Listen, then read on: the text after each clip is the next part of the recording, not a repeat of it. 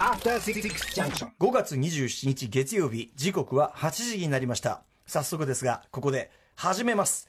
クイズ!平成スケルトン!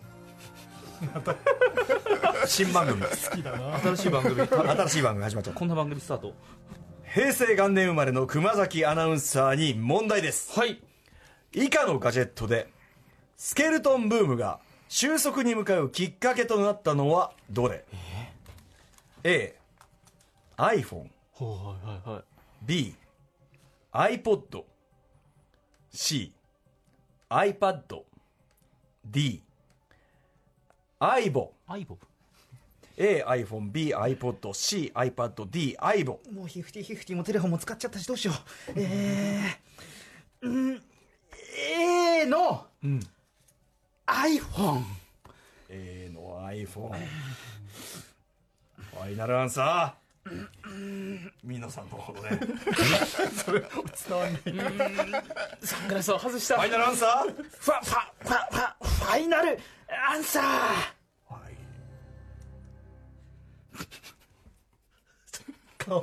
これいや皆さん。がこのファイナルアンサー貯めてる時の貯めてる時のサングラス外してサングラス外してファイナルアンサー正解はここからの特集の中で発表されます。なんと。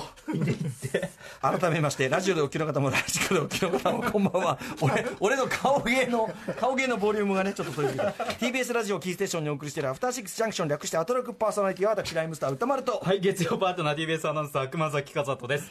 この番組はカルチャーキュレーションプログラムをね、えー私が読んでしまいました。あーさまざまな面白を発見して、えー紹介する文化的情報娯楽番組です、はい。ということで、えーこの時間特集コーナー「ビヨンドザカルチャー今夜はこの特集。シリーズレトログッズで振り返る平成。あの頃俺たちみんなスケルトンだったよね。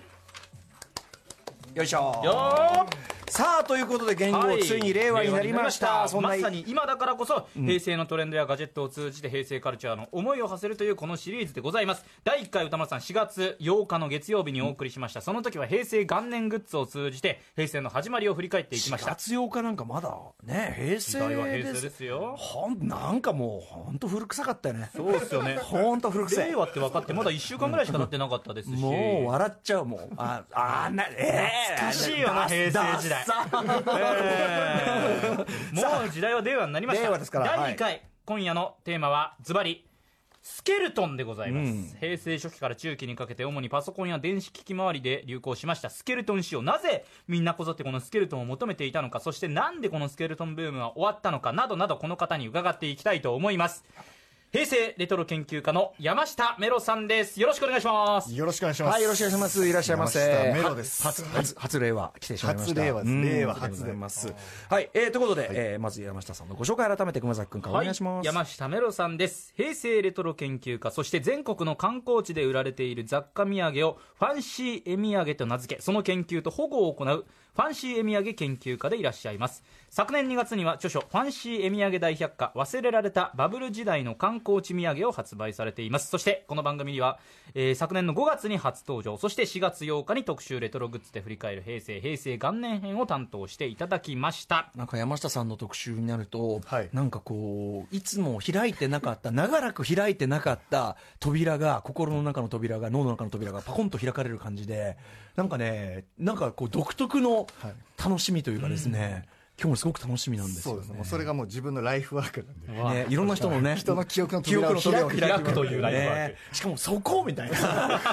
この扉あったことも忘れてたみたいなね。やつですもんね。はいということで今回はですね前回の出演の際にも話題になりましたスケルトングッズがテーマです。なんですが、えーと本題に入る前にですね、まあ、平成元年グッズ前回特集したので、今回令和元年グッズちょっと少しお話伺いたいですね。そうですね。えーと平成元年グッズキーホルダーが大量ね、い、ろいろやって、はい。で、まあ、言ってたんだけどあんまり売れなくて。そうですね。でまあ消えていった。で誰も覚えていないみたいなのがありましたけど、今回ちなみに令和元年グッズいかがでしたか？そうですね。あのー令和元年に、えーまあ今回は、まあ前回そうだ、前回の時点でそうだったんですけど、まあ事前に発表があったっていうのはすごく大きくて、えで、その、まあ平成、まあ前回も言った通り、昭和から平成は、まあ突然起きているので、まあ誰も準備ができなかった上に、まあしばらく、あの自粛ムードだったわけですよ、うんうんうんうん。でも皇室に至ってはもう1年とか、ええええまあ、長いことすぐに喜べる状況ではなかったので、はいうんうんあのそこがもう今回と全く違うんですよね、例えば今回は大喜利みたいなことをしたりとか、うんうんみんな、まあ、楽しく、はい。めでたいものとして扱って、まあ、カウントダウンしちゃったりとか、そういったことができたというのが、まあ、うんうん。まず違うじゃないですか。うん。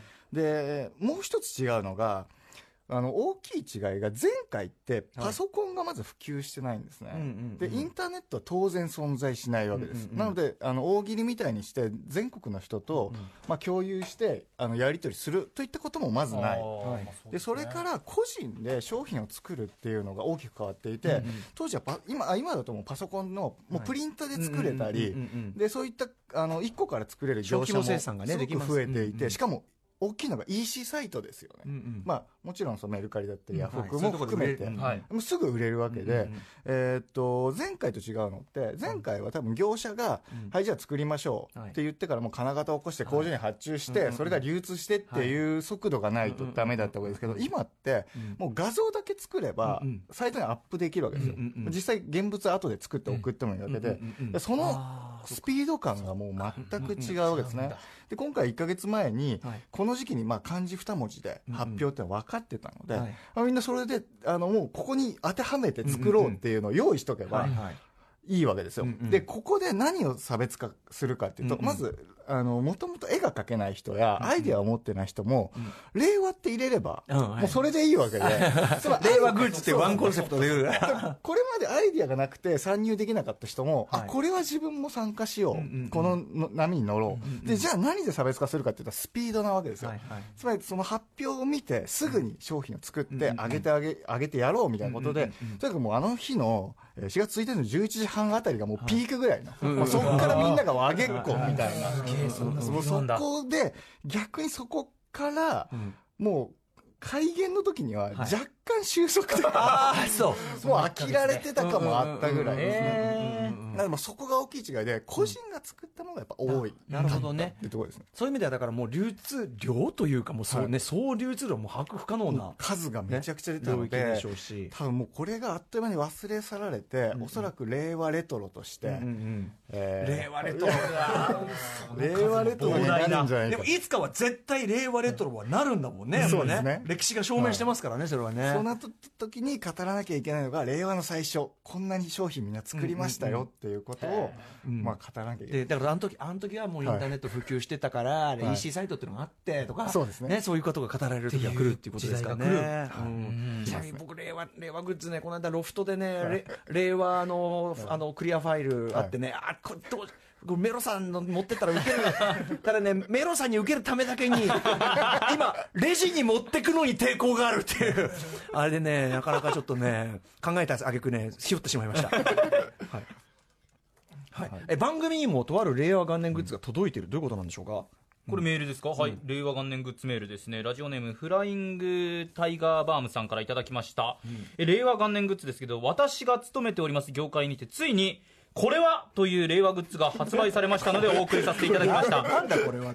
開元という純和風のイベントに民族楽器のウクレレというマッチが何とも言えない風情があります。しかも3000円前半で買えるお手頃価格この何かの放送の話題などにご活用いただけると幸いですというのが今こちらということで、え、えっ、と、令和ウクレレ、ドーン。ドーンウクレレの えっとね、ウクレレが、まずね、まず、カラーリングが、ウクレレがなんか全体に青っぽくなってて、下がこうね、スプレーっぽくね、こう白くなって、そこになんと桜が桜待っており、で、令和って書いてある。梅、梅な梅か、梅か。でしょうね。梅かですか、ね梅かピン。ク色の花びらは一瞬桜見えるんですけど。うん。でもさ、何にしてもさ、ウクレレ関係なくね？関係ないですね。うんうん。どうですか？歌丸さんうん。本当に令和って書いてあるだけですけどね。これでも珍品として。そうですね。こういうことですね。つまりもう結局このすぐにその字をもうもう使えばいいって。あ確かにでもこれ弾いてる時に令和っていうのが手で隠れないようにちゃんと令和っていう文字を書く位置を決めてるのかもしれないあーあーあーやんなっちゃった。みたいなねことですよね。うーん。それ昭和。です。かね。そう昭和昭和昭和二時二時代間違っちゃった。ね。ということで、はい、令和グッズ。これも令和グッズ、ね、記録しておきましょう、さあということで、えー令和グッズ、まあ、皆さんぜひ令和元年グッズに関するねお便り等もねこんな感じで募集しておりますので歌丸アットマーク TBS.CO.JP まで。まああの期間は区切りませんのでこういうの見つけたらって言ったらねあのメロさんにもまたご紹介いたしますので、はい、ぜひぜひ送ってくださいといったあたりでお知らせのあと今回のメインテーマです。平成スケルトングッズについて山下メロさんに伺います.それでは、えーまずは私が持参いたしましたえー平成スケルトングッズこんな起動音をお聞きくださいはいというワンダースワン、えーサブの大爆笑が聞こえました。ワンダースワンのブラックスケルトンですよこれ。ねさ刺さってるソフトはもちろん軍兵でございます、象徴する、これね象徴するソフト。これねあのあれなんですよ。あの液晶がちょっとねいかれちゃってるんですけどそれ以外は完璧に作動します。普通に。それ以外は。ね。うん。電池入れ替えてきました僕一応今日は、はい、ということでねワンダースワンもね。あともう一個あのスケートグッズ。このね、えっと、ポケットステーション。はい。ね。あすいません軍兵のともね。え枯れた技術の水平思考がねこうなってますけど、うん。あこれねはい。やめときましょう。はい、ということで時刻は8時12分になっています。TBS ラジオキーステーションに生放送でお送りしています。アフターシックスジャンクションえ特集コーナービヨンドザカルチャーをお送りしています。はい、ということで今夜は山下めるさんをお迎えしてシリーズレトログッズで振り返る平成。あの頃俺たちみんなスケルトンだったよね編お送りしております。山下さん引き続きよろしくお願いいたします。お願いします。ます。まずはでは特集本編こちら行きましょう。第1部。スケルトングッズとは何か。さあということでまずはここでいうスケルトングッズ。まああの、はいまあ、透明になってるっていうのはあれなんですけどまあ、ちょっと実は平成スケルトングッズという時は多少こう定義があるというかそうですね。一応、まあ、決めた方がいいかなっていう部分があって、まあ、透明って何でも透明なので、はい。まあ、ガラスとかもそうなので、うんうんうん。まあ、な何がスケルトンかっていうところで、はい。まず最初に一番大事なことを言わなきゃいけないんですけど、スケルトンは和製英語なんですね、はあ。でここに今ですね一冊の要所要所なんですかねあるんですけど、ん。えースケルトンって書かれた、え。えーまあ要所ですね、うんうんはい。えこれ見ることもう完全に骸骨。ですね骸骨なんですね、うんうん、スケルトンとは骸骨、スケルトンは骸骨って意味なんですね、うんうんう。んでこれがなぜ日本でスケルトンがあの透明を指すようになったかっていうのは、おそらくスケルトンって、あの構造とか、んうん。その骨格、はいはい。あの骨組みみたいなものを意味するので、まあ、全ま周りを透明にして骨格を見えるようにしたりとか、そういった意味で、まあ、透明にしてスケルトンにすを見るみたいな意味があったと思うんですけど、えースケルトンのこのスケルという部分、ね、はい、そうだよね、スケール。スケルトンってこの英語の単語のスケルという部分が日本語の透明のとスケル、はい、あれと同じ響きなわけですよね、はい。はい。偶然にも、うんうんうん。なのでこれはもう日本人がはい。混用してもしょうがないだろうと、うん。なんかだからそうなんだよね。日本語の語感が混ざっちゃった結果の和製英語であり、まあ、ご用多分おそらく御用から始まった、もう御用から始まった、うん、和製英語っていう感じなんですかね、でも日本ではもうスケルトンがその表す言葉としてもう定着してし言っちゃまったえばダジャレかよっていうところもあるっていうね今いわゆるそうです、ね。はい確かにそういうことだったんですよなるほどね、はい、というのがまず大前提として。ある、そうですね、なので、まあ、スキルトンっていうのは、まあそのまあ、海外の人は通じないかもしれないんですけど、まあん。海外だとトランスルーセントとか言われるんですけど、トランスルーセント、はい。まあ、海外にはもしかしたら逆輸入されてほしいなっていう、ね、でも、うん。まあ、骨組みが見えるっていうのも意味ではね、まあ、分かんなくもそうですね。ないところがありますもんね。イメージとしては伝わると思うんですね、うん。でその中ででスケルトンって、まあえー、とただの透明では、まあ、スケルトンというのはちょっと違うのかなと思って、定義としてこの平成レトロ的なスケルトンというのは、まあ、中がす透けている、はい。中に何か構造物とか内容物がある、うん。しかもそれが固定されているっていうのはちょっと一つあの飲み物とかじゃない。そうですね、なんか入れ替えられちゃうん。うん。ううん。透明の容器バッグにいろいろ入れるのとか、うんうん。あとよく言われるのがあの嵐ジャニーズ嵐のええデビューした時の衣装がスケルトンだよねってよくまあ出てくるんですけど透明のまあ衣装カッパみたいな衣装だったりしてまあそれはまあ中の人が変わっちゃう着れるので何かというとやっぱこ固定されてるのが重要であろうと。はい。でその中でも、まあ、何かっていうと、うん。まあ、前回も出したと思うんですけど、えーサラマンダというファミコンカセット、うん。これまだ昭和の時代なんですけど、はい。えーまあ、これちょっと現物あるんですけどファミコンカセットで唯一スケルトン仕様で、で中の基板がそうなん見えている、うん。でこれがスケルトンのやっぱ一番の魅力で、えーまあ、定義としては中の構造物が見えている。特にこの基盤が透けているメカメカしさ、うんうん。これこそが、まあ、中二病であったり男子的な気持ちをくすぐったりするはい、部分があるので、うん。やはりこれがスケルトンの重要な部分であると、うんうん中に入ってる、まあ、少なくとも機械的なものであってほしい、ね。電子回路、はい。もしくは機械的なものであってほしいねっていう感じですね。はい。なるほど、はい、あとなんか、あの勘助じゃない感じっていうのも僕、含まれるかなと思うんですけど、ね、あなるほど。はい。なんかちょっと曇ってるっていうか、確かに確かはいね、このなんかはや少なくとも平成で流行ったスケルトンは、なんかちょいスモーキーな、そうですね。ね。これもちょっと変遷があるんですけど、うんうん。本当に最初はやっぱ透明が多かったんですけど、ちょっとやっぱスモーキーにしたり、すりガラス状にしたり、色を入れたりとか、これもいろんな試行ああ錯誤がね、また時代の、ね、ああるんですれがあったりする、はい。まあ、でもとにかくスケルトン、えー固定されている、ね、特に中身の、えー基板とかね、とにかく電子回路とか、えー機械とか、メカメカしさ、そうです。ここがポイント。ですね、さあといったあたりで、えーまあ、代表的なスケルトングッズというと、まあ、例えば。もうそうですね。ゲームがやっぱり、まずサラマンダでいきますか、うん。サラマンダ、うん。サラマンダ。ーはい。コナミ。コナミサラマンダ、うんはいが、えーとまあ、そういうあれとしては走りっていう感じですかね。そうですね。うん。あまあ、時代の変遷はここから先聞いていくのかな、はい、じゃあ第2部いっちゃいましょう。まずは定義が終わったところで、第2部参りましょう、えーということで。はい。今夜は平成レトロ研究家の山下メロさんに、えー平成中期に流行しましたスケルトングッズについて伺っています。第2部。テーマこちらでございます。第2部。スケルトンブーム。その始まり。平成中期っていうことは西暦でいうと？んえっ、まあと、90 90 90まあ、年代後半90年代後半あたりですね、うんうんはい、ということで、えースケルトンブームね、えースケルトングッズブームはいかにして始まっていったのかを解説していただきます、まずはスケルトンにまつわる曲を、はい。スケルトンにまつわる曲？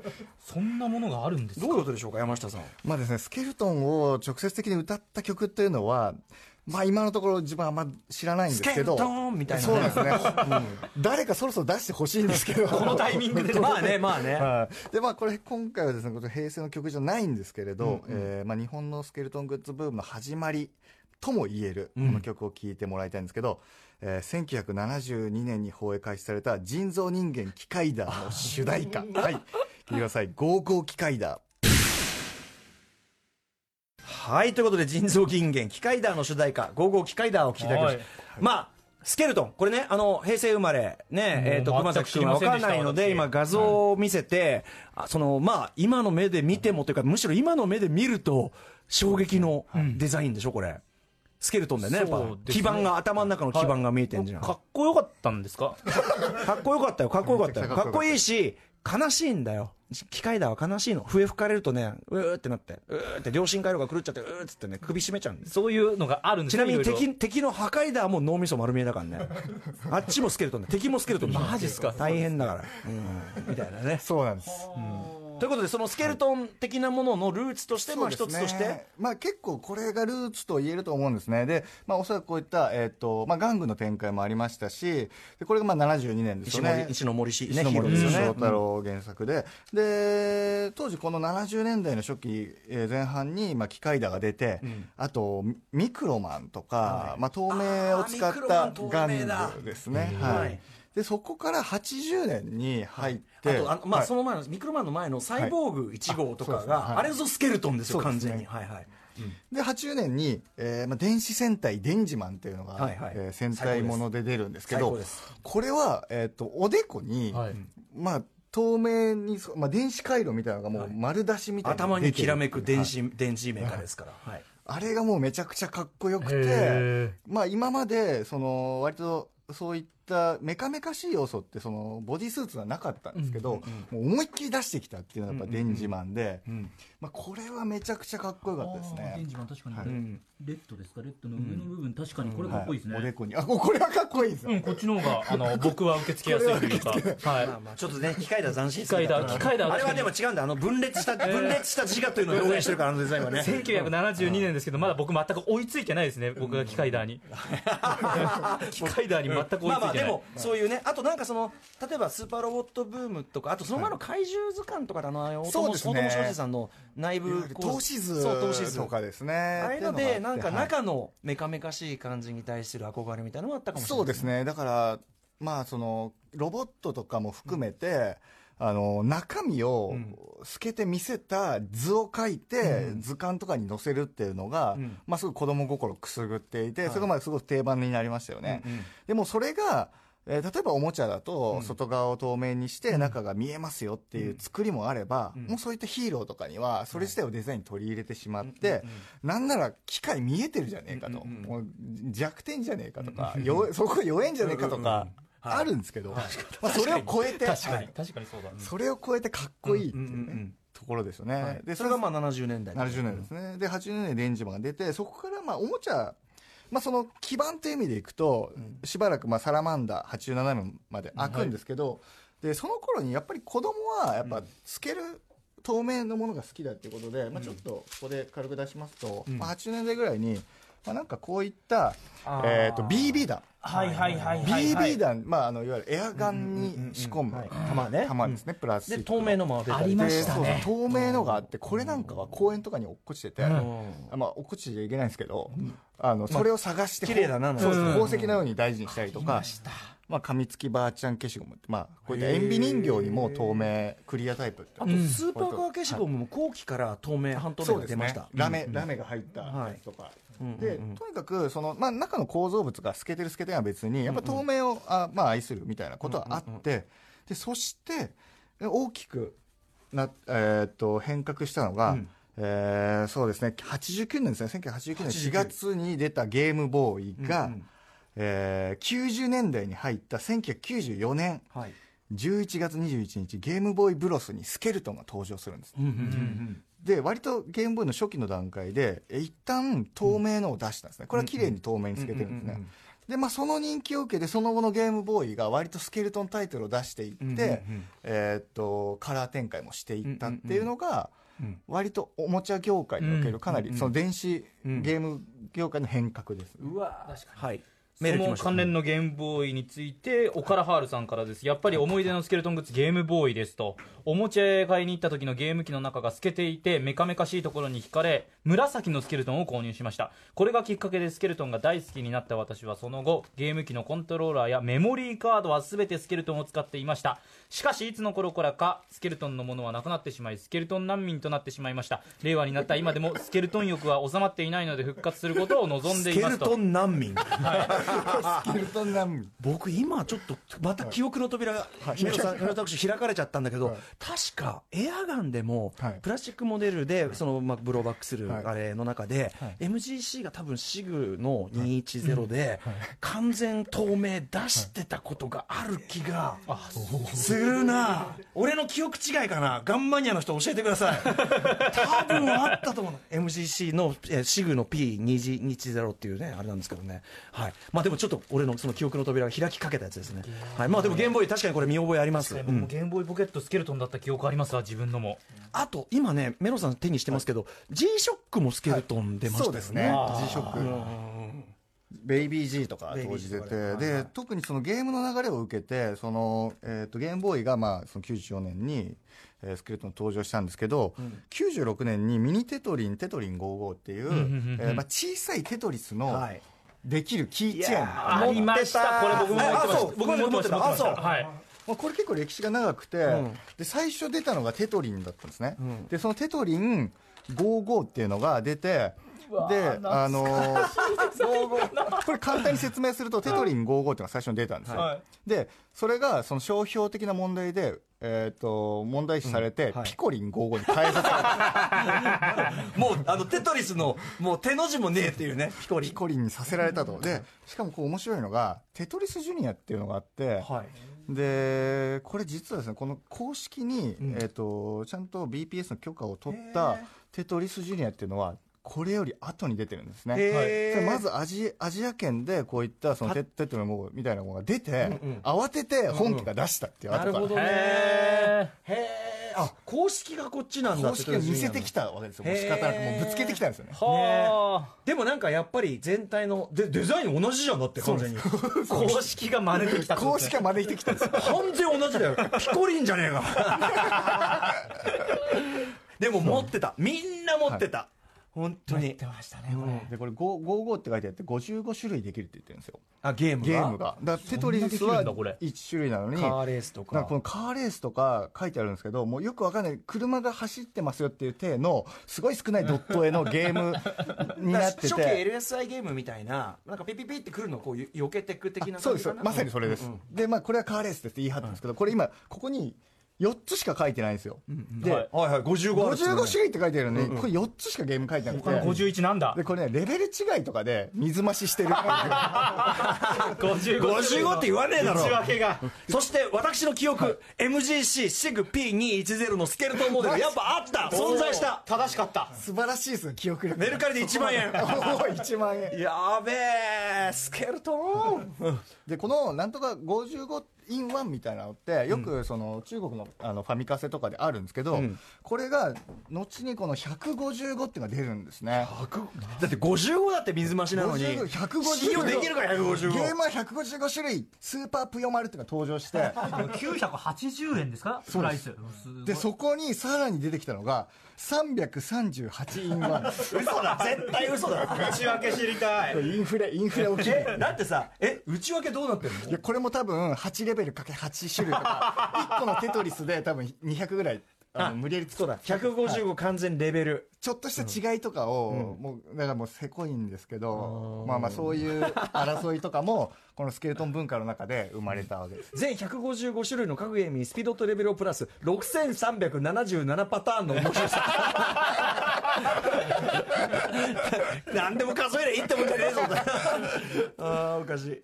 はいはいはい。まあねでもありましたね。うん。はい、それでですよ。で、この時までそのいわゆるこれゲームじゃないですか、なので基本的には子供向けカルチャーなんですねもともとは、はい確かに。でそれがだこの頃は子供向けの商品おもちゃとかにだけスケルトンが溢れていたんですけど、ええそれが、まあ、ある時ですね大人向けに転換していくんですね、うんうん。でそれが98年、えー8月15日。はい日本版8月29日アップル初代 iMac 発売ですはい iMac きたメールい。いですか、ラジオネームまこさんまこちゃんからいただきました。平成で一番大ヒットしたスケルトンアイテムといえばやっぱり、はい。アップルのデスクトップパソコン iMac だと思います、パソコンとのパソコンの色といえばホワイトかブラックの2色しかなかったところにアップルの iMac はボディのカバーをクリアブルーやクリアピンクなどのとてもカラフルでビビッドな中身が見えるスケルトンのカバーにしてえーそれまでの無機質の機械でしかなかったパソコンに可愛いとかおしゃれとかっていう概念を誕生した画期的なスケルトン製品なんですと、iMac が誕生しなければ平成のスケルトンブームはなかったと思うので iMac は歴史的で偉大なスケルトンアイテムだと思いますとまこちゃんさんからいただきました。まあその大人向けも大人向けというか高額商品ですもんね。はい。すごい高いですから、で一応アップルはもともとそのえっ、とえー、何でしたっけ？E メイトえー、300っていう、あの子供向けの、えー、とノートパソコンみたいなものでクリアをやってたんですけどでも、えー、と翌年に出た iMac がなぜ画期的だったかっていうと、このツートンスケルトンという概念を作り出してただのスケルトンよりちょっとこれはおしゃれですよっていうふうに持ってったんですね。いわゆる iMac って白と、い、わゆるボンダイブルーっていう、まあ、ボンダイっていうのはその、えー、とアップルがあるその会社の近くの海の名前で、別にボンダイブルーっていうのは存在しないんですけど、あまあ、あのような青ですみたいな、アップルの近くの海の青ですっていう意味で、ボンダイブルーって名付けて初代 iMac が出て、まあ、それがヒットして、まあ、後にカラーバリエーションがはい。出たっていう形なんですね、でこれが、まあ、もちろん高いので誰も彼も買うわけにはいかなかったんですけど、おしゃれってなって、それまでインターネットとかに縁がなかった人がみんな iMac を買ったわけですよ、はい。で iMac が買えない人用のものみたいなのもやっぱりあって、いろんなものが iMac 仕様というかその iMac 的な。そうですね。で家電とかに普及していって、でこれちょうど同じ時期に重なるんで言うとその代替商品としてはもうゲームボーイでもゲームボーイシャンプーとかあって、ゲームボーイが買えない子供がお風呂で遊ぶための、ゲームボーイシャンプー。ゲームボーイシャンプーとかあってゲームボーイ型のシャンプーなんですね遊べ遊べないよ。あで遊べるんですよ、遊べんの？はい、それがあの画面のところがウォーターゲームになっててあのボタンを押すと輪投げができるんですえあのウォーターゲームで。ああウォーターゲームであの分かる。熊崎こうなんかこうああわかるわかる。わあわかりますわかります。ウォーターゲームねうんわかりますわかりますっていうゲーム単一のゲームが遊べるっていうアナログのゲームでこれでシャンプーこれあのちなみにもちろんこれあの任天堂の商品じゃないですよねそうですね一応ライセンスはもちろんちゃんと得て得てなんだ出てるんですけど、へえーえあ知らなんだコンディショニングシャンプーって書いてありますねでこれがでこれこの展開すごいのが、はい。これ風呂でだからゲームボーイ高くて買えない家はい。がこれを子供に買い与えるわけですよ、でそのこれのスケルトンも存在するってことですねだってこれのシャンプー。さっきの定義外れるじゃないですか外れる容器なんであのなんか基盤は基盤は見えないですよくよくありますけどなんとなくシャンプー。シャンプーが見えるっていう。まあ減りが分かるからそっちの方がいいやな。便利ですね確かにシャンプー。の普通じゃねえかって話容としては。そうです。まあで、まあ、結構パソコンの機械とかだとこれまあネットワークハブなんですけど、まあ、ハブとか、はい。まあ、もちろん当然パソコンの商品にはいろいろ出てきたわけですよ、で、えーっとあと家電では電気スタンドとか、あと車の一部をスケルトンにしたりとか。家電にかなり普及してでもうえーっと電源タップとかもういろんなものがスケルトンになってもうとにかくこれ本当にブームが起きましたね。まあだから MD とかも当然スケルトンになってはいはいはいまあこれ MD 当たり前はねうん。でも MD も最初は色ついてたんで、うんもっとフロッピー的なものだったそうですね、でこういった、えーまあ、ウォークマン的なあものとか、まああとカセットテープももなんかこの乳白色。だから単なる透明だったのがはいちょっとその乳白色で可愛いん。女の子っぽい感じになったりとか、あと、えーまあ、映るんですもうスケルトン。あ映るんです。スケルトンあった。あーやばい。そうですね。まあまあだから携帯から、まあ、PHS 携帯電話ポケットベルそういった大人向けのアイテムも全部スケルトン化していったっていうのがいやまさに。ーもう今このね段机の上が 平成！スケルトン。グッズがいろんなパターンが。はいメール行きましょう。はいメールいきましょうか。ラジオネームポイズミ鳥かぶこさんですね。私の印象深いスケルトンはピッカピカの11年の時にですね中学1年生ですねの時えー家電量販店に陳列されていた iBookG3 クラムシェルです、その、えー見た感じですね。なんか知らんが新時代が来た大衆にすり寄ってきたという衝撃。ちょうどノートパソコン導入を検討していたので提案するも親の仕事の関係で却下。今でも懐かしい青春学園コメディで学生が使っているのを見るとジェラりますと。ジェラります。iBook は何年ですか？iBook は、えーとですねえー99年ですね。なんで、アップル初代 iMac 翌年に、えーっと iBookG3 ってそのえーっとえーノートパソコンのラインも、えーなったわけですよ。そのスケルトンに、ツートンで。でこれが丸っこくてかなり無駄な部分が多くて重いしかも取っ手がついてる、取っ手がついてるんですよ。あ確かに。でこれが問題点でスケルトンっていわゆるそれまで例えばこのあウォークマンとか、あの MD ウォークマンとか顕著なんですけど、薄いなんかアルミみたいな金属で小型化してたのはいはいがはい。分厚くしないと合成が保てないんですよ。あープラスチックだし。プラスチックなんで、うううんなので大きくなっちゃうんあーですね。スケルトンが大きくなる。なるほど。そうなんです、なのでこの iBook もやっぱりサイズが大きくてしかも厚みを取らないと、うんうん。あの合成保てないので重いんですよね、うんうん。うんプラスチックの割に、はいはい。でかつもう一つまああのーすぐにはうん。影響が出ないうん問題としては、えっと応変するんですよね。応変っていうのは。えー紫外線によってうんうん。黄ばむとか、あー。で今まで色がついてれば黄ばみもすぐに見えないんですけど、うんうん。透明がゆえに黄ばみが目立ちやすい。なるほどプラスチックの変質が目立っちゃう。はいそうですね、うんうんうんなんてことがあったりしてやっぱりいろいろな問題点を抱えつつもやっぱり流行に抗えず、うんうん。まあ、スケルトン大ブームうんうん。となっなるほど、ね。バイブになりました、まあ、まさにね、アイもう iBook なんかまさにね、そんな感じですよね、すごい覚えて、当時、ジブさんがね、iBook 買って、すごいね、大喜びへで、ー。なんかそういうラジオとかのそういう時にスタジオ持ち込んで、なんかしてましたね、BBS とかやってたと思うんだけどね、それね、なんか覚えてんな、すごい。うん。さあそんな、えーまあ、頂点を極めつつありましたそのねスケルトンブームなんですが、それが、まあ、終焉に向かっていくきっかけというのがあるわけですよね。はい。はい、それは何なんでしょうか？はい、でこの終わりの始まりとなったものですね。でまずその前に一つ出したいんですけど、えー、と iMac が、ん。iMac って実はそのソーテックっていう音響の会社がやってるパソコン分野が、E1433 ブルースケルトンっていうのを iMac の翌年に、えー出していて、で iMac そっくりの、ん。えースケルトンの DOSV 機だったんですね、うんうん。いわゆる DOSV の人たちにとっては Mac に高いのが出てるけど、DOSV がいいっていう人たち向けに、うんうん。まるで iMac の、まあ、DOSV バージョンいわゆる Windows が動くものをうんうんリリース安くリリースしたんですね、うんうん。でそれ人気出たんですけど、まあ、すぐ訴訟を起こされて、んうんえー敗訴そりゃそうだ。そうですねまあまそんなにそっくりじゃないんですけど、まあ、新しく持ち出したあのやっぱツートンスケルトンっていう概念とあの色を使ってたので、やはりこれ敗訴したんですね、うんうんでそのソーテックが、ん。えー、とその E1 らしきものを出したのが、うん。えーその翌あ2000年ですねえーその前の年にまずダイヤモンドマルチメディアっていうところは MP3 プレイヤーリオ500ってのを出すんですけど、うんうん。リオ500は、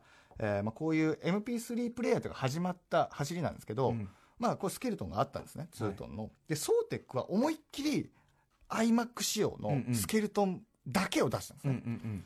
で、これはなぜかっていうと、えーっと、同じ PC の分野で同じデザインをパクると訴訟で負けるんですけど、うんうんうんまあ MP プレイ C プレイヤー MP3 プレイヤーをこのと時はアップルは出してないんです、まだ。で、これは別に訴訟も起こされず、ソーテックは無事、えー出せました。はいえー64メガバイトの、うんえースマートメディアが入る64メガバイト64メガバイトですね、MP3 プレイヤー低ビットレートで1枚分、アルバム1枚分ぐらい入る、でも画期的だったと、はいまあ、その MD に比べばちっちゃいってことで画期的だったのをソーテックが出したんですけど、はいなんとなんと。その翌年アップルはい。初代 iPod 発売です。これが衝撃なんです。なぜか。はい。もうあの初代 iPod が思い出せる人は思い出してもらうといいんですけど、はいまあ真っ白いボディで出してきたわけですよ、はい。真っ白くてなんていうのかな2001年宇宙の旅のこうねはいはいポッドではいはいはい。これですよ。はい。かっこいい いいですね。はいということで白冒そう冒頭に出したクイズ答えは B の iPod がなるほ正ど。そうね解 iPhone って答えたんですけど、うんうん。じゃあ僕ダメだったってわけだ。その前の段階だったと。そうか。つまりそのなんだツーツートンスケルトンでスケルトンブームの、まあ、ある意味その広がりとか頂点を極めたアップルが、はい。その当のアップルがそうです。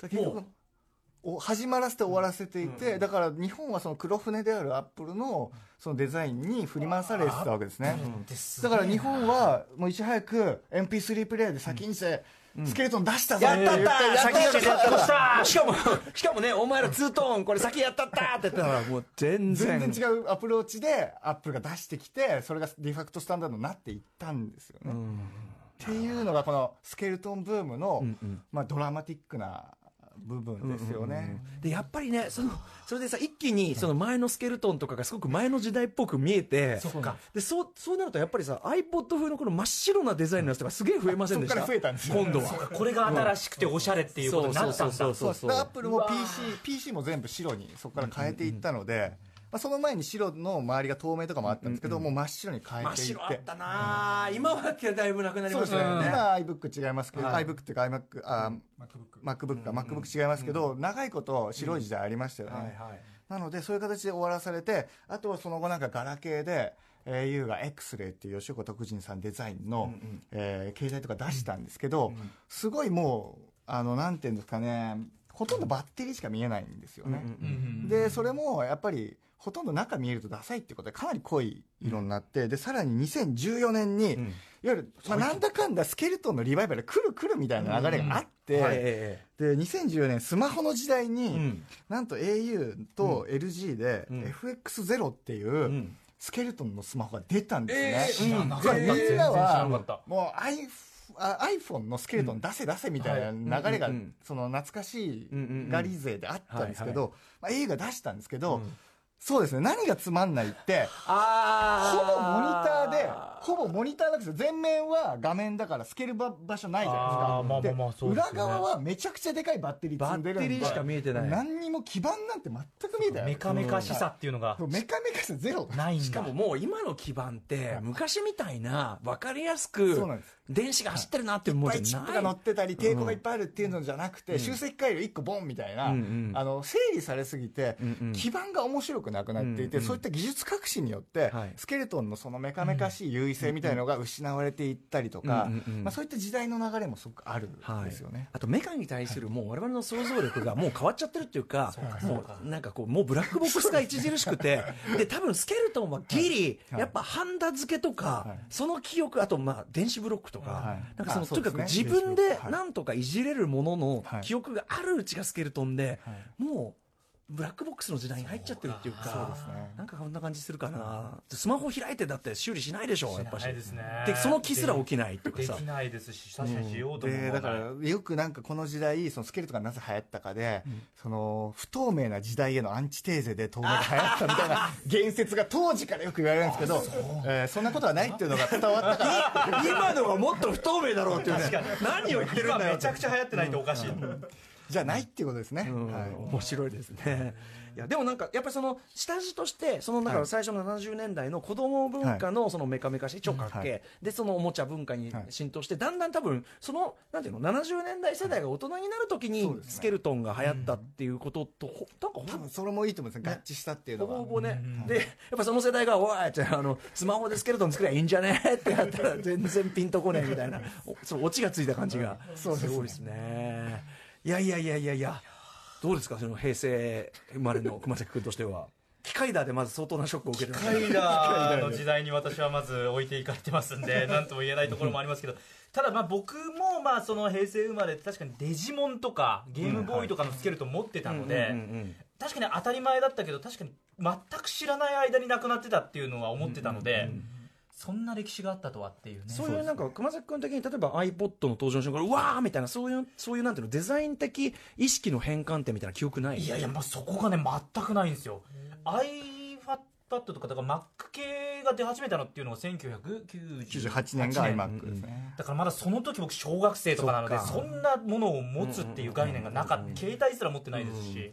この先またねそういう転換期が来るのかどうかっていうのがまたね。スケルトン本当にリバイバル来る来る言われてて来ないので、どうなるか楽しみ今後来る可能性でもその例えば素材のあの革なんていうの？そういう素材のなんていうの？技術革革新でそのもう応変しないとか、はい。あと分厚くしなくてもいいとか、はい。そういうのでまた変わってきたりするかもしれない。現状多分樹脂だとそこまでいかないんですけど、なんかその何ですかカーボングラファイトとか、うんうん。なんか本当になんか新しい発見によってもしかしたらうん。あるかもしれないですけど、ないと思います、ないと思います。ねずっちです。まあいや来てほしいですけどね。来てほしいですけどなかなか厳しいじゃないかと、はい。い。やーでもすごいやっぱあのスケルトンってすっごく僕からするとやっぱ平成っぽいって感じがしたのでなんかあの開かれましたし。あの MGC のあの映画の世界でもあったのが、今日何十年ぶりに思い出しましたから 本当に。開かれましたね出ましたやっぱ山山下下さんさすが、さあということで、えっとお知らせことなどありますか山下さん。はいえーまずね直近5月31日金曜日阿佐ヶ谷ロフト A で、えー、デクリプトというですねボードゲームのイベントにああデクリプトそうだなぜか古川さんが。古川さんが、えーアトロクあるはずの古川さんと一緒に。あるトロカラさんはずの古川さんと一緒に。デクリプトやられたことあるんですか？ないんですよね。あそうです楽しみなんですよ。あのちなみに、あの古川さん一緒にその、はい。アトロックチームでね、あのやったんですけど、はい。全然イライラするヒントしか出しない全然、全然うまくねえよこいつ、心配心配ですね。言葉言葉のプロの割にやっぱダメだね。なんかあの逆にひねったりしすぎちゃう。よ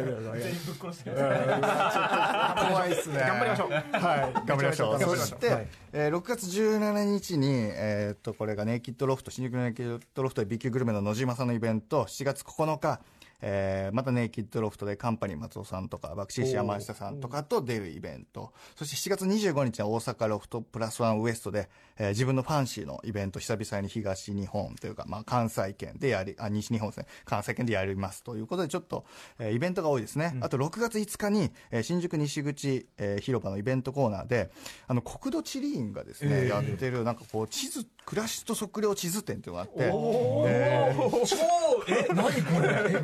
また毛色の違う。やべえ。暮らしと測量地図ってそうですね。で私は結構そのバブル時代の地図を見ながら観光地を回って まあ当時のお土産を探してるもんなので。なるほど。当時の地図なんかを集めてたりするのでいいですね。まあそのちょっと地図のトークを、えー、ちょっと国土地理院さんのですねイベントでやってこの角度はなかった。やばい。それがあります6月5日からあと1個だけね、今ですね今日配信されたんですけどえっ、とええー、と朝日新聞のウェブメディアウィズニュースさんで、えーファンシーエメゲ保護活動で全国回ってるエピソードの連載を週一で今やっていてまあ、4月ぐらいから始まっていて今日配信されましたと。でこれ結構、えーヤフーニュースの全体の1位取ったりとかしてて、結構、えー好評なので、ぜひよければ読んでいただけたらとはいいうところでございます、各方面ご活躍でございます。そしてまたね、地方遠征されたりしたら、その度にまた収穫が増えていくというね、ことですもんね。はい。えー、ということで、またあの、引き続きこのシリーズよろしくお願いいたします。お願いしますえーここまでのゲストは平成レトロ研究家の山下メロさんでした。それでは最後にもう一回スケルトンのサウンドをお聞きください。ワンダースワン。ふー 明日のこの時間は、歌手俳優の星野源さんですなんかスケルトングッズ持ってきてくれるかな 6月3日月曜日の番組内容この後お知らせします After Six Junction.